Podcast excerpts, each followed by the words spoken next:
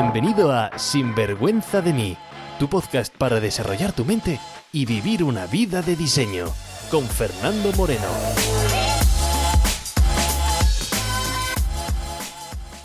Hola y bienvenidos al episodio 48 del podcast de Sinvergüenza de mí, episodio pues especial debido a la situación especial que estamos viviendo en todo el planeta. Así que te dejo con reflexiones para este periodo. ¿Estás preparado? Vamos con ello. Trucos, consejos, ideas, entrevistas, todo lo que necesitas para vivir una vida bien vivida. Sin vergüenza de mí. Hola y bienvenidos a un nuevo episodio del podcast. Si te conectas hoy por primera vez, encantado de que pares por aquí y espero que te quedes para largo. Mi nombre es Fernando Moreno, coach de mentalidad, negocios, mentor de coaches y autor del libro de Sinvergüenza de mí. Y bueno, podemos decir también que podcaster, puesto que nos acercamos al medio centenar de episodios. Aunque da igual el formato que use, porque la misión es siempre la misma y es servirte de guía, acompañarte en tu éxito, en tu transformación, en tu cambio o en tu evolución, tanto personal como profesional, de la única manera posible. ¿Cómo? Bueno, pues simple y complejo a la vez, ¿no? Porque esto no son palabras mágicas que yo te cuento así de repente, ya ahí lo tienes. Esto es un proceso.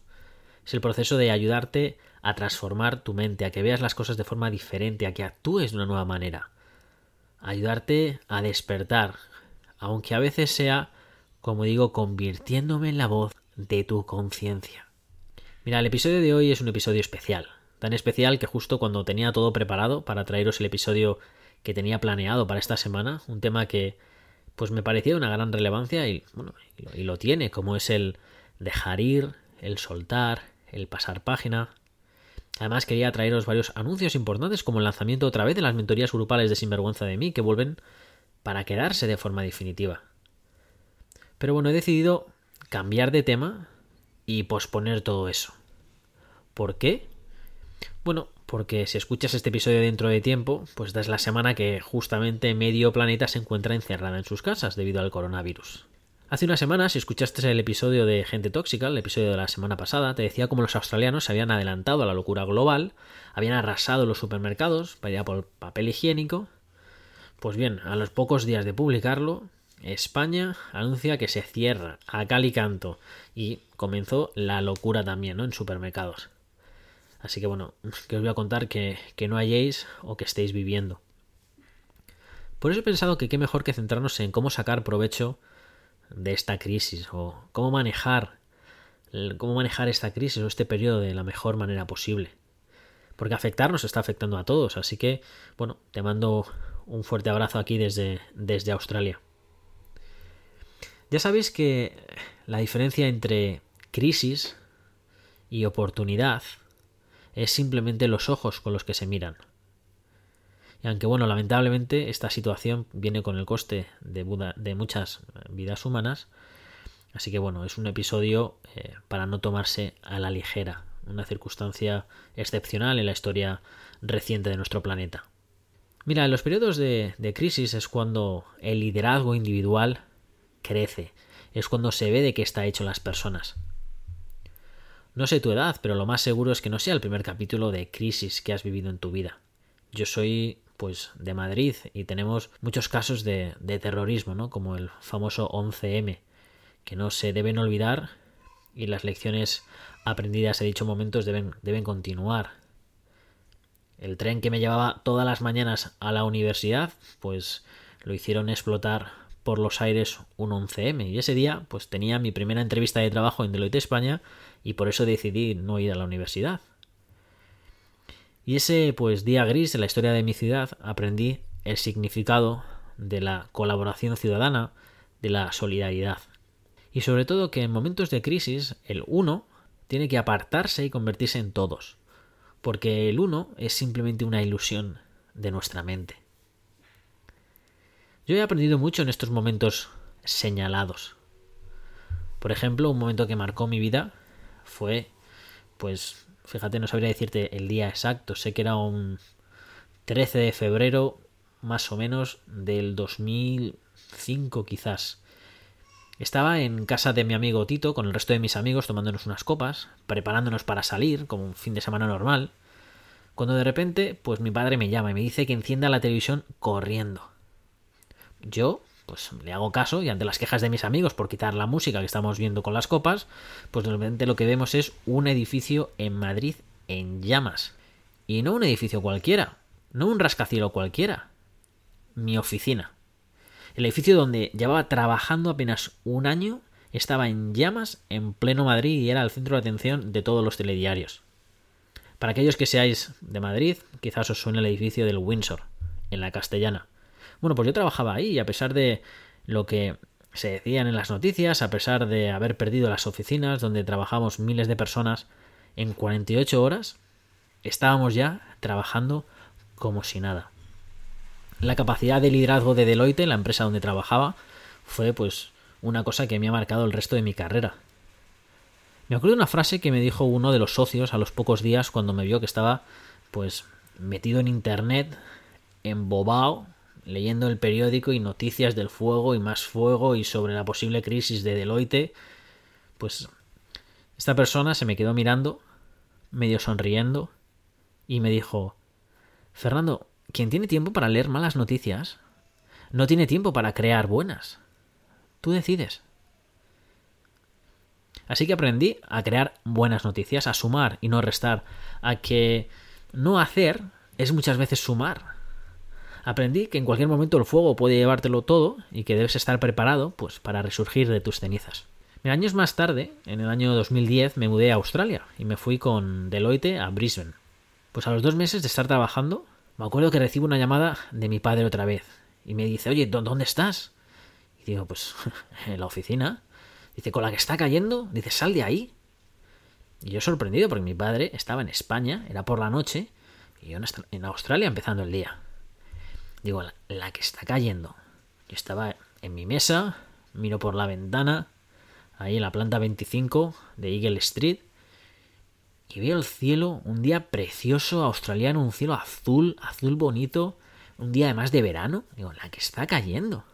Yo miro el cielo y le digo a mi padre, oye, estás equivocado, no sé qué está pasando, pero estás totalmente equivocado. Así que bueno, dejé la conversación y me puse a lo mío.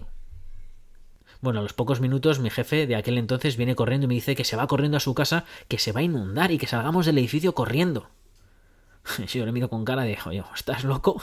¿O te ha llamado también mi padre? O no sé qué está aquí pasando, ¿no? Yo hago lo mismo, miro al cielo, día precioso, sí, bueno, alguna nube, ¿no? En el horizonte, pero nada hay que preocuparse, digo, qué exagerados. Bueno, así que decido no hacer caso, quedarme en la oficina y yo seguir a lo mío a la media hora, alarma de evacuación, ¿sabes? Uh, uh, uh, evacuate now, evacuate now, ¿sabes? Unos sonidos de estos de los edificios australianos, ¿sabes? Es obligatorio dejar el edificio, de, obligatorio dejar el, edificio. Y yo con cara de, ¿y esto de qué va? ¿Sabes? Así que decido levantarme, me acerco a la ventana y decido, en vez de mirar hacia arriba, miro hacia abajo. Mierda, me di cuenta de la situación. El río que rodea toda la ciudad iba tan crecido que se había desbordado por completo, tanto que estaban desalojando la ciudad financiera entera y la desalojaron en un par de horas. Luego me enteré que como habían tenido sequía durante tantos años los australianos en la región de Brisbane, pues cuando empezó a llover, las presas no querían soltar agua, porque decían, oye, si nos vienen otros años de sequía, vamos a acumular, acumular. Y claro, acumularon, acumularon, acumularon, y lo querían soltar. Hasta que hubo un momento que dijeron, oye, o soltamos agua o revientan las presas. ¿Qué pasó? Pues que tuvieron que soltar y se reventó alguna. Así que todo el agua se llevó todo de por medio. Tanto que durante más de un mes no pude salir de casa. Me acuerdo que desde la ventana, Ana y yo pues veíamos como el río arrastraba coches, partes de casas, vamos, un desastre total. Me acuerdo que al principio pues pensé, puf, un mes, la ciudad totalmente inundada, Ah, voy a perder el trabajo y según estaba contándome en mi lado negativo y estaba pues viendo las noticias y estaba pues otra vez recreándome en todas las cosas negativas, la voz de mi antiguo jefe apareció cristalina en mi mente, ¿no? Fernando, quien tiene tiempo para leer malas noticias, no tiene tiempo para crear buenas. Tú decides.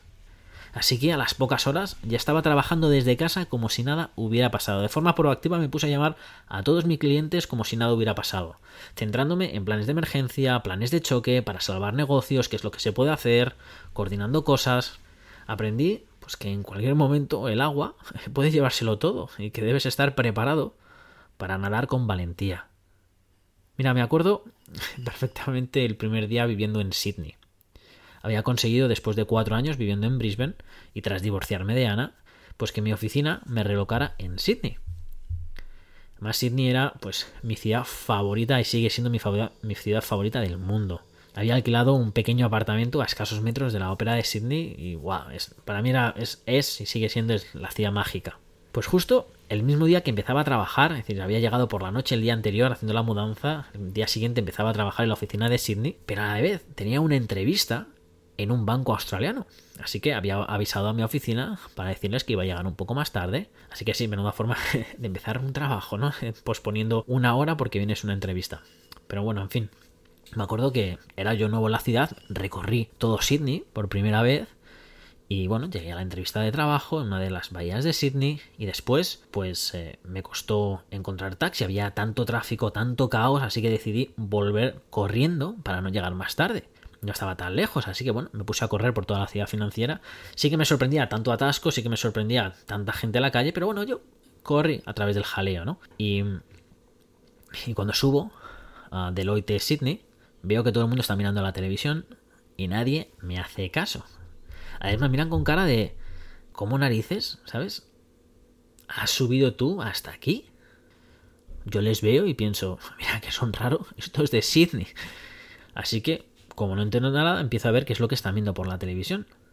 Y me di cuenta que justamente están la televisión enfocando un café, que además reconocía, porque ese café había pasado por la puerta yo una hora antes en mi camino a la entrevista. Y además justamente decidí no entrar para tomarme ningún café ahí porque, oye, quería llegar pronto a la entrevista y quería no perderme porque era nuevo la ciudad. Pues bien, estaba ahí en la televisión esa cafetería lleno de policías.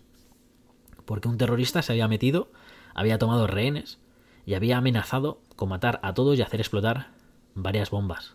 Así que en la ciudad se cerró de cal y canto. Nadie pudimos salir de las oficinas por unas cuantas horas. Y lo que me gusta de la solidaridad australiana es pues que la gente no discute las normas, que la gente sigue los planes de emergencia. Y sí, a todo el mundo le gusta quedarse encerrado en su oficina, ¿no? Pero sobre todo se sabe que en los momentos de crisis el uno tiene que apartarse y convertirse en todos. Y bueno, también lo he estado viviendo recientemente con los fuegos australianos que han devorado pues gran parte del, país, ¿no? Como la solidaridad australiana de, no hacer el tonto, de seguir las indicaciones de la gente, eh, de las autoridades, pues eh, como es bueno, ¿no? En fin, en momentos de crisis, pues van a aparecer y seguirán apareciendo en todo el mundo. Ahora pues tenemos el, coronavirus. Y si ves los periódicos ya sabes lo que están hablando. Y mira, no sé qué es lo que va a pasar con este tema. Hay gente, como digo, lamentablemente, y mucha, sobre todo más en Italia, pero en España está creciendo mucho también, que está falleciendo. Así que no es para tomárselo a la ligera. Y justamente esta semana estaba hablando con una de mis eh, antiguas clientas, Eugenia, y hace pues hablando sobre el tema del coronavirus, me decía que esto era un mensaje para ella, que para que se pudiese centrar en ella, para que deje de correr tanto, para que se cierre en casa, para que piense en ella y, dejar de, de, hacer lo que estaba haciendo en este momento y que se centrara en ella misma. Y pensé, bueno, pues eso es una reflexión muy buena que os quería traer hoy, ¿no? Porque es en periodos de crisis es cuando tienes que estar mucho más fuerte. Porque en periodo de crisis dada la incertidumbre del ambiente, la certeza tiene que venir dentro de ti. Así que ahora es el momento de convertirse el héroe en tu casa. Y quizás sea tan difícil como estar presente. Así que no sé, propon juegos en casa, propon películas, propon conversaciones, interésate por el mundo de tu pareja, por el mundo de tus hijos, comparte, disfruta, llama a amigos que hace mucho que no hablaste, o lee o escucha podcast. Haz caso de las autoridades, deja de ser uno y piensa en el bien de todos. Que hay gente que está desbordada en el trabajo. Y si puedes ahorrar a una persona un poco de trabajo, pues mucho mejor. Que en estos momentos de crisis, eh, el no restar ya es sumar. Te invito también a que apagues la televisión. Que no escuches noticias, porque si tú estás a salvo en tu casa y los tuyos también, ¿qué más quieres escuchar? Porque al ver las noticias la gente está enfermando psicológicamente. Se creen que tienen el virus. Y el problema de creer que tienes una enfermedad es que tu cuerpo crea estrés. Y el estrés está más que comprobado científicamente que lo que te hace el estrés es que baja tus defensas y al bajar tus defensas tienes más facilidad para enfermarte.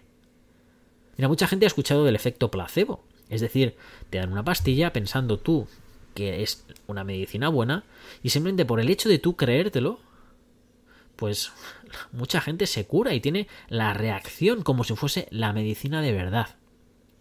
Es más, en los estudios clínicos, cuando se sacan nuevos medicamentos, oye, tienen que comprobar que son capaces de mejorar el efecto placebo.